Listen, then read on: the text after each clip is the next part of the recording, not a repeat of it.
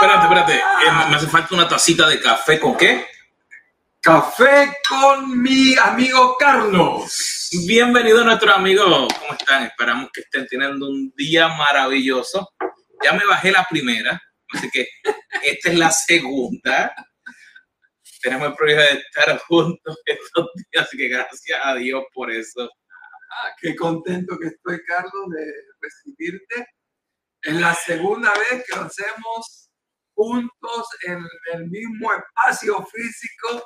Así mismo. Y sí que se nota la diferencia. Esto es como Sí. lo de la iglesia. Sí, La iglesia híbrida por Zoom, YouTube Live, eh, Facebook Live, pero que va, hay que estar juntos, Juntos, abrazando, ese calor. aunque sea tocando. ¿Te, acu- te acuerdas los eh, de la idea de la justicia, los Wonder Kids? Que cuando se pegaban así, era que- realmente es un placer de estar aquí, de compartir contigo, con Miriam, con toda la familia. Y Yo tengo un sueño. tú tienes un sueño. El sueño que yo tengo es que algún día podamos estar juntos en el mismo espacio, Ajá, pero con un grupo de nuestra audiencia así mismo. presencial. Así mismo. Así que vamos a ver qué hacemos, porque las cosas ya cambian, así que se puede hacer algo rápido. Eh, realmente es eh, de, suma, de sumo placer el poder estar juntos.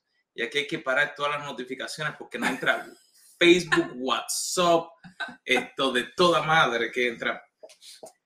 Estamos pasando por tantas cosas a veces difíciles en este mundo. Ah. Pero a veces si nos enfocamos en eso, perdemos el tiempo. Yo soy uno de los que cuando veo la cosa difícil, tiene que haber una solución. Yo no sé tú. Sí. El problema es que muchas veces la gente no está realmente interesada en las soluciones. Quiere desahogarse, quiere que le escuches, pero quiere seguir haciendo lo mismo. Eh, Ese es, ese es uno de los puntos que, que a, a- a mí en, Yo- en yo Puerto, en Puerto Rico dirían que me sacan la piedra. Sea, no sé si es que me la sacaron del intestino, de donde le salen las piedras, no. Pero realmente las situaciones difíciles van a llegar. Y yo escuchaba a una persona hablar de que cuando te empiezan a llegar esas situaciones difíciles, son la razón de que algo está tratando de aguantarte para que no logres el propósito que Dios ha tenido en tu vida. Y una de las cosas que decidimos al principio de este año era que todos juntos íbamos a leer la Biblia. Sí. Y estamos por donde ahora. Uf. Estamos terminando el libro de Ezequiel y estamos comenzando el libro de Daniel. Estamos hablando de dos profetas que se llaman mayores. En realidad, ellos no sabían que eran profetas mayores, porque esto de profetas mayores o menores solamente tiene que ver con el tamaño del libro. Alguien dijo, bueno, este profeta escribió demasiado, lo vamos a llamar mayor. Este escribió poco, lo vamos a llamar menor. Estamos hablando de Ezequiel y Daniel, dos, li- dos librazos. Espérate, espérate. Si, si habla mucho, es mayor, entonces, entonces las mujeres son mayores y los hombres son menores. Yo no lo dije, ustedes son testigos. Eh, No, pero es interesante ese punto que tú hablas de que depende de la historia y de lo que le pasó a cada uno de ellos. Fue que Ujú. ellos escribían y que ellos comunicaban. Y cada uno como vivió lo que le ocurrió. Porque muchas veces eso es una de las cosas que es muy interesante, de que depende de lo que tú estés viviendo, tú lo comunicas. Sí. Así que cuando vienen los momentos difíciles, hay veces que la gente piensa que está comunicando el momento difícil. Mm, pero lo que está comunicando es el miedo que tenía a lo que le iba a ocurrir y a lo mejor no saben si sí le ocurrió, pero como el miedo es mayor que la situación, siguen hablando de lo que no le ocurrió. Eh, en el tiempo en que estamos grabando este programa, el coronavirus, COVID-19, algunos llaman pandemia, otros dicen que esto no es pandemia, bueno, no, no vamos a entrar en esos detalles, pero el tema es que me parece a mí que tú y yo coincidimos que la verdadera pandemia no ha sido el COVID-19, Ujú. sino el temor y quizás eso fue intencional. Mira, e, es, es, es realmente interesante el poder reflexionar. Que ha pasado prácticamente año y nueve meses, o sea, desde el 2020, estamos ahora en septiembre, casi terminando septiembre, y que realmente todavía hay gente con miedo a lo que iba a ocurrir, que no ocurrió, a lo que ocurrió, que lo pusieron peor de lo que ocurrió. ¿Y qué ocurre? Se han metido en una cueva y no han salido a lograr nada. En el trabajo, en la familia, en su empresa. Muchos han cerrado negocios, han cerrado iglesias, eh, su familia se ha ido a pique por estar pensando solamente en lo que no podían tener. Sí, la verdad es que esto nos ha afectado a todos, en mayor o en aún mayor medida, ya no puedo decir mayor o menor, a todos nos afectó mucho. Pero el tema es qué hacemos con la situación. Y como de costumbre, algunos utilizan los problemas para ponerse el traje de víctima y otros dicen, esta es la mayor oportunidad de mi vida y hay, hay gente que se ha hecho millonaria.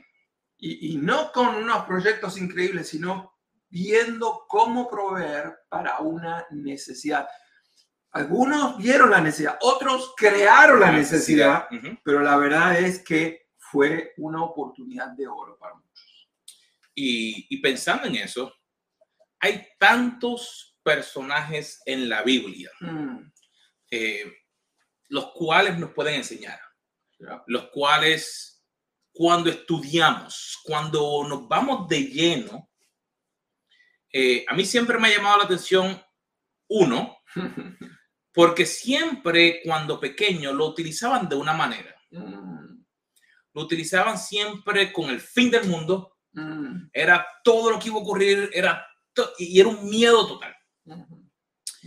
Y no fue hasta que después que crecí, que me acuerdo que una noche eh, yo me acostaba escuchando la Biblia, igual que mi hijo Joshua, y de momento yo empiezo a escuchar este libro, no voy a decir todavía cuál es, eh, y de momento veo una sabiduría diferente, y Dios me empieza a revelar una sabiduría diferente, y va relacionada con lo que vamos a hablar de hoy.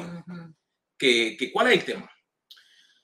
Hoy vamos a estar compartiendo tres principios para triunfar en medio de las peores adversidades. Así que la adversidad sí puede tener o sí puede ser una bendición. Y eso fue lo que le ocurrió al profeta Daniel. Mm. Como te mencionaba, yo siempre había, cuando leí el libro, a veces ni me gustaba porque todo el principio con el que se me había comunicado era todo fin del mundo, las 70 semanas, y, no estoy hablando de que no tiene conexión, pero la Biblia no es unidireccional, y eso es una de las cosas que a mí me gusta mucho, que la Biblia te ayuda en diferentes secciones, a tal punto, por ejemplo, eh, estaba haciendo una sesión para, una compañía antes de que empezaron esto. No sé si te diste cuenta que al final me hicieron una pregunta eh, en el área de tecnología, que por qué yo cogí un rumbo versus el otro, porque pude haber tomado uno o el otro. Y mi respuesta fue por mis valores.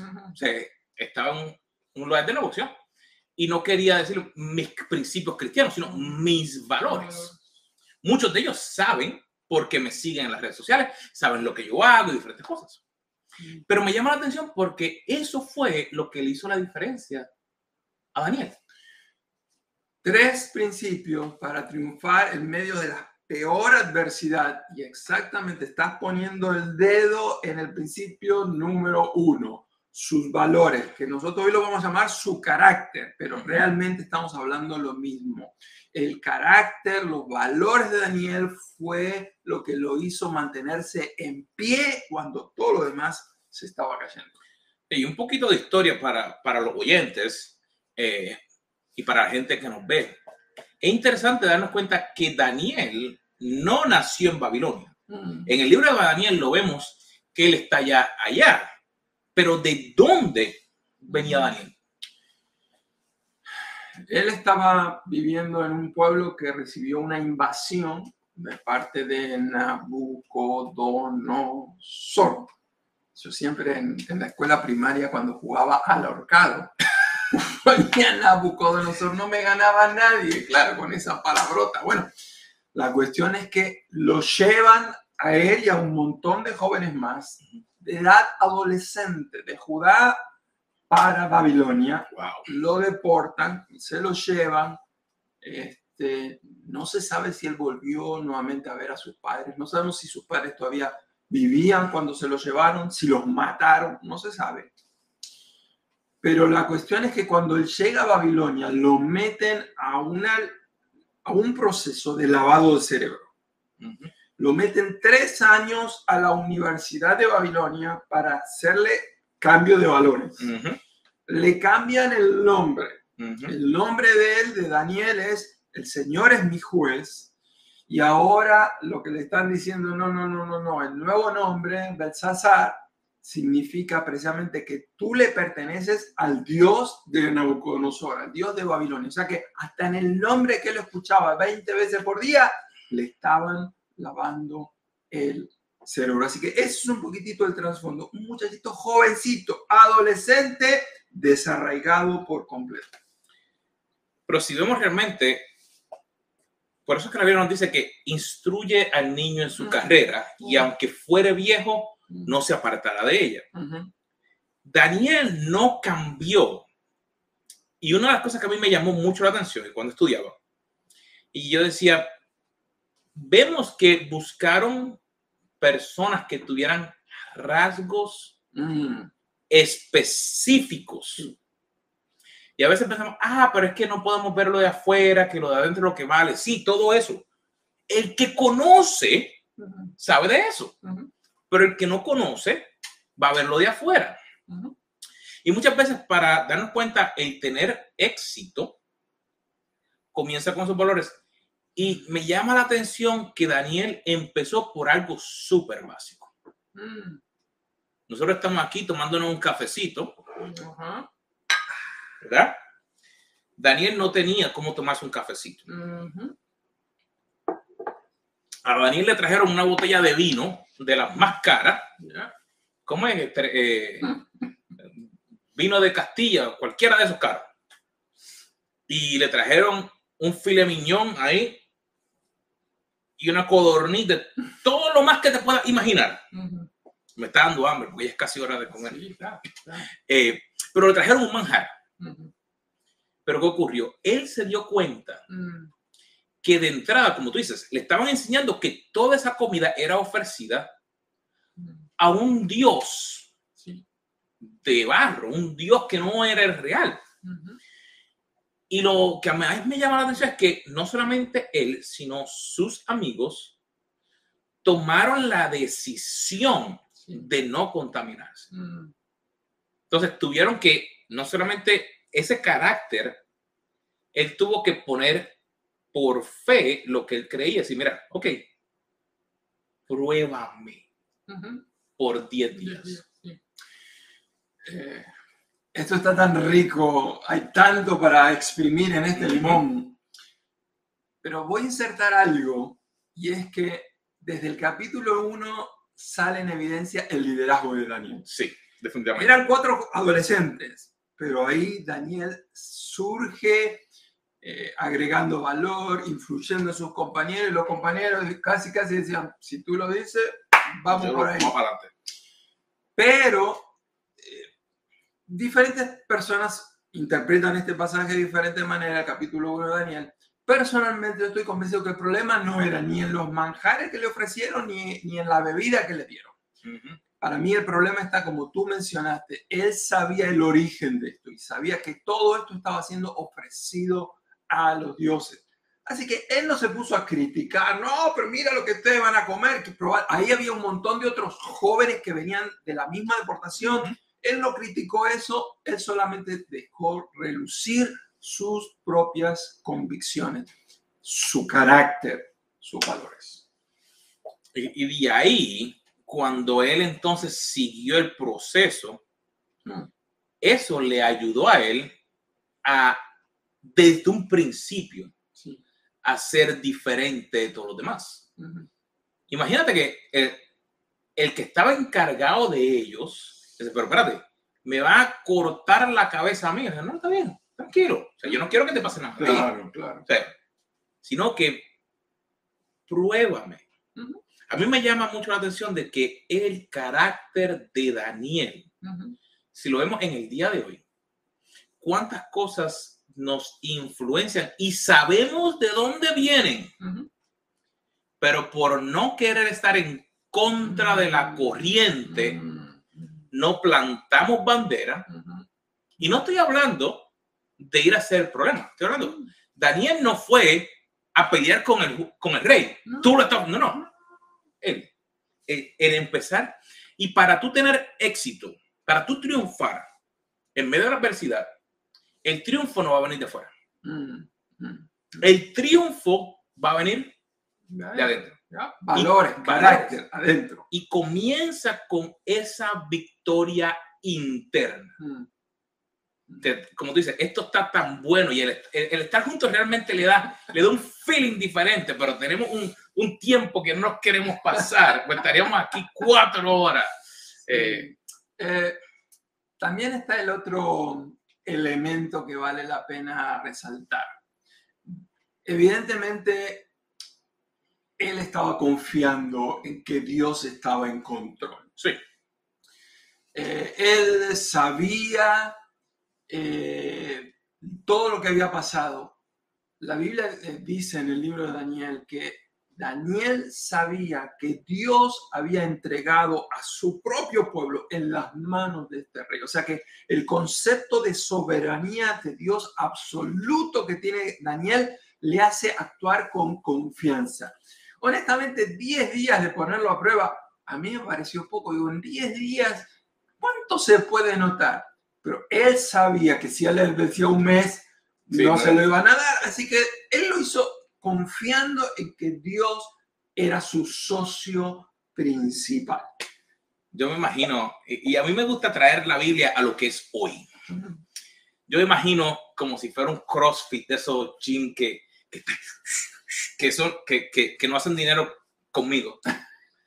Pero que tú ves la gente que entra y de momento empieza una transformación, Ajá. pero tú ves el que quiere hacer una transformación física porque le gusta ese tipo de ejercicio, porque la transformación no es solo de ir ahí, Mm, mm, sino que está en lo que él cree, como dice, tiene una convicción, mm, que es lo que estaba hablando, tiene una convicción de que sabe de que al él tomar o ella tomar la decisión de ir allá, pues va a comenzar a tener resultados. Tengo un amigo, compañero pastor, que él creo que este fin de semana va a ir a correr el Ironman. Wow. Son, creo que son 60 millas en bicicleta, no sé cuántas corriendo y nadando. O sea, estamos hablando que, que o sea, él tiene la convicción de que él va a lograr porque Dios le va a ayudar. No, no le he escuchado decir, ah, es que no sé si voy a poder hacerlo, eh, no sé si voy a llevar la dieta. Eh, nos estaba contando, Me imagino la disciplina para el entrenamiento, ¿no? eso te iba a decir, la disciplina que él ha tomado de poder hacer ese entrenamiento. No solo eso, nos estaba contando de que su esposa con el bebé se fueron este fin de semana detrás de él, me imagino que en el carro, eh, en lo que él iba con su bicicletita. Ejemplo, Animarlo. Sí, Yo estoy dispuesto a participar en un triatlón. ¿Qué tal si creamos uno para una categoría como para nosotros? Es Más decir, bajita. en vez de seis- 60 millas, que son como 90 kilómetros, son 100 kilómetros realmente, podemos hacer un kilómetro en bicicleta. Con nadar 60 metros. 60 metros, con cafecita en el medio, te para, una empanadita. Ese triatlón, ese sí me gusta. Eso sí. Pe- Pero es interesante eh, en lo que nos reímos y todo, el pensar de que las convicciones de Daniel Ajá. fue ese segundo punto que le ayudó a poder tener éxito. Mm, Porque no solamente tener los valores, sino es tu poder también tener la convicción, como tú mencionabas. No solamente yo creer, Mm, sino yo tomar acción y decir, yo sé que Dios, aunque hayan habido cosas difíciles, mm. y como estamos hablando, han ocurrido cosas difíciles. ¿Cuántos habrán a lo mejor perdido un ser querido? Trabajo, posesiones, relaciones, amistades, tantas cosas. Pero si nos quedamos ahí, eso fue lo mismo que le pasó a Daniel. Lo sacaron de su pueblo, lo trajeron a un lugar completamente diferente, le trataron de lavar el cerebro. No había Twitter, no había Instagram, no había Facebook, pero le lavaron ese, le trataron, le trataron, pero no pudieron. Mm.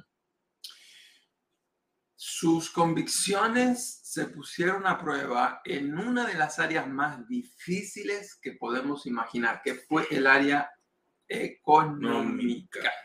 En el capítulo 5 de Daniel, que les toca leer esta semana, aquellos que están en- leyendo la Biblia en un año, esta semana les tocará. Resulta ser que uno de los reyes, eh, Belsasar,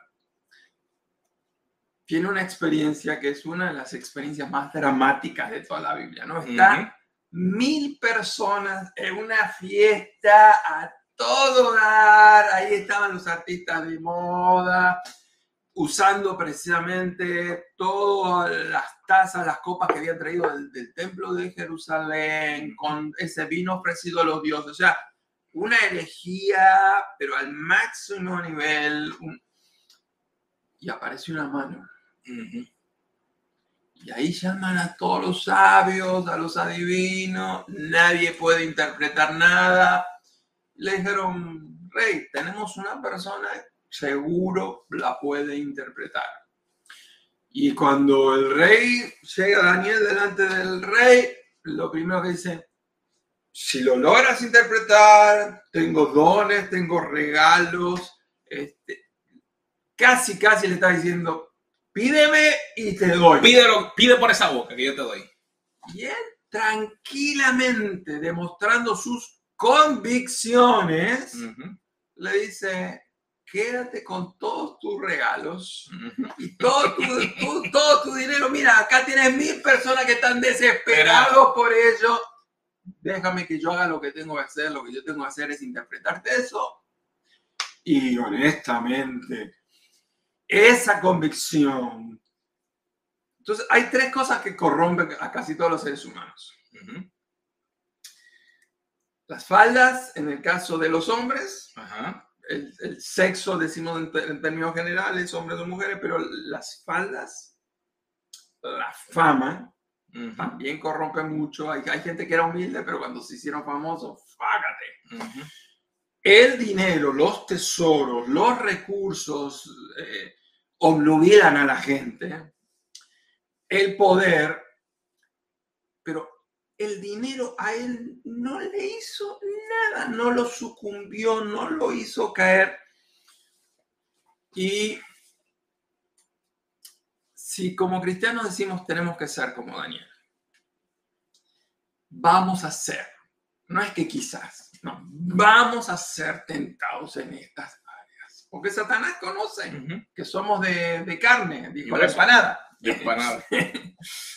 Así que las convicciones nuestras se ponen en evidencia en estos temas que son básicos, en la sexualidad, en las finanzas, cómo manejamos nuestra influencia, fama, posición. Y yo estoy diciendo esto y es como que adelante de mí yo tengo en este momento un espejo, ¿no? Es, ya sabemos cómo actuó Daniel. La gran pregunta es cómo vamos a actuar nosotros. Yo pensaba, por ejemplo, Daniel brincamos del capítulo 1 al capítulo 5. Así que te tienes, si no lo has leído, porque es, una e, es un proceso que fue. Me llama mucho la atención el pensar, Daniel empezó a subir manteniendo sus valores y sus convicciones.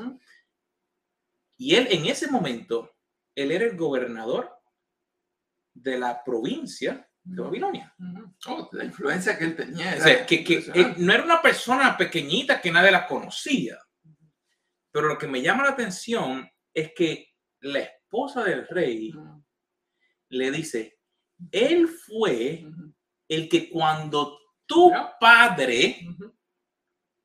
El dato histórico es que en realidad, aunque la Biblia dice el padre, recuerden que la Biblia no solamente, no, cuando habla la palabra padre, no es necesariamente el padre carnal. Por ejemplo, la Biblia habla de que nuestro padre Abraham era el padre de la fe, pero no era que él había engendrado a tantas generaciones. David, muchos lo consideraban nuestro padre David, pero no es que era... en este caso, Nabucodonosor era el abuelo de Belsasar, pero como tú dijiste, la reina vino y le dijo, tu padre, ¿por qué? Porque era de la misma, de la misma ascendencia, ¿no? Y el que lo conocía, pero me llama la atención que él, ni por la cabeza, ni le pasó, pero la gente tenía que conocerle. Por ejemplo, eso ocurrió hace un tiempo. Sí. Él estaba como líder, como persona, había mantenido sus valores. Y la gente todavía reconocía pero el que estaba en la cabeza, no. Y para triunfar, hay momentos en que a veces una persona grande a lo mejor no te va a reconocer, pero no por eso tú tienes que cambiar. Uf, pues estás tocando un área. ¿Cuántas veces no nos reconocen? estamos en una organización, estamos en una empresa o en el liderazgo de la iglesia. Hemos sido fieles por años. Y sin embargo aparece un donade y ahí lo ponen. Y nosotros que hemos estado ahí en el banco con fidelidad. Pero Carlos, hay alguien al cual no se le escapa nada. Nada. Así que el tema de la fidelidad no es que somos fieles en lo visible. Exactamente. La fidelidad se destaca en lo secreto. Y como Dios ve lo que sucede en lo, en lo secreto, el mismo Jesús nos dijo, Él es el que nos va a recompensar en público. Y honestamente, va a haber momentos en que ni siquiera vamos a ser recompensados en público en el sentido de que vamos a verlo en esta vida aquí. Hoy. Porque hay, hay gente que ha muerto por leones, por gente salvaje, por un asesinato, sé que... Pero Dios, que no es deudor de nadie, si somos fieles, Él nos va a recompensar. Y como Él nos da mucho más allá de lo que entendemos, la recompensa que Él nos va a dar, yo creo que no la podemos ni, ni imaginar lo que va a ser eso. Definitivamente que el pensar todo lo que pasó, Daniel, solo queda un punto. Okay. Tres principios para triunfar en medio de las peores circunstancias, carácter o valores, convicciones y qué más. El coraje. Uh. No coraje de... no es Hulk. No. O sea, no, no coraje en el sentido de temperamento violento. Exactamente. Mm. Sino de valor, mm. valentía. Eh, si realmente yo pienso, hay momentos en que a veces te llaman, si, si, no sé si te pasaba así en la... Yo era buen estudiante, yo no sé tú, pero cuando me llamaban a la, oficina del director... Mira, yo tengo un amigo humilde, yo era buen estudiante. no, yo me portaba bien, eh, pero cuando me llamaban a la, a la, oficina del director, no era por cosas malas. Mm. Pero el que solamente te dirán, Carlos Vargas, la oficina del director, eh, el pensar de que te están llamando nuevamente Ajá. ante el rey a interpretar. Hmm. Espérate. No, porque tú dijiste esto y ocurrió. Realmente tener una valentía de esa manera, un valor de esa manera, es admirable. Mm. Así como nos fascina la historia de Daniel, hay otro personaje que también ha sido extraordinario, que es Josué. Y cuando el sucesor de Moisés recibe la encomienda de parte de Dios, en el capítulo número uno, le dice el Señor a Josué, mira Josué, te mando, no es una sugerencia, no es una opción, es una orden, que te esfuerces y que tengas mucho coraje, en el sentido de valentía. Así que después, Esfuérzate. esfuérzate, sí, sí. O sea, él sabía que lo que le estaba pidiendo era una gran demanda, que iba a demandar mucho esfuerzo, sacrificio. En el capítulo 1, tres veces, esfuérzate y sé valiente, esfuérzate y sé valiente, esfuérzate y sé muy valiente. Si estás atravesando por serias dificultades, por, por luchas que nunca antes has pasado o, o- peores que las que has pasado anteriormente, si aplicamos estos tres principios y, y te apropias de este tercero, sabes la importancia del carácter, sabes la importancia también de tener convicciones claras, pero tú dices, ahora es tiempo de ser como Josué, de ser como Daniel, tengo que ser valiente. Y lo lindo de estas cosas es que si tenemos falta de sabiduría, podemos pedirla. Pídela. Tenemos falta de valentía, podemos pedirla. Realmente, querido amigo, podemos tener victoria Mm, en medio de la adversidad. sí. Y ha sido realmente lindo poder ver cómo Dios nos responde en medio de todas estas situaciones. Así que si, si estás pasando Mm, por alguna situación así, lo único que tienes que hacer, no tienes que hacer muchas cosas, es tan solo, Padre, mm, necesito de ti. mm. A lo mejor me he apartado, o a lo mejor nunca me he acercado a ti. Él está ahí pendiente a cada uno de nosotros en cualquier lugar. No tiene que haber palabras elocuentes así de locutor. No, como tú eres, tal como tú eres, en tu lenguaje. Porque Él te conoce. Él me conoce. Él conoce a Carlos. Así que, tres formas. Tres cosas. Y quizás deberías, deberíamos pensar en cuál de las tres necesitamos trabajar. Quizás en una, quizás en dos, quizás en las tres. Pero tómate un tiempo para evaluarte. ¿Cómo está mi carácter, mi fidelidad, mis valores? ¿Cómo están mis convicciones? ¿Están claras o, o como hay tanta presión, estoy aflojando, cediendo entre las convicciones de cómo está mi fe? Realmente creo, como digo que creo, creo en un Dios que es todo amor, que es toda sabiduría, que es todo poder. Creo que Dios me ama. Es una convicción. Creo en, en Dios o digo que creo, pero cuando vienen los momentos difíciles, cuando las papas queman, cuando calientan el horno siete veces más fuerte a los amigos de Daniel, ¿cómo están tus convicciones? ¿Y cómo está tu valentía? Este es el momento de aferrarnos a Dios, porque Él quiere darnos la victoria, quiere que triunfemos en medio de las peores circunstancias.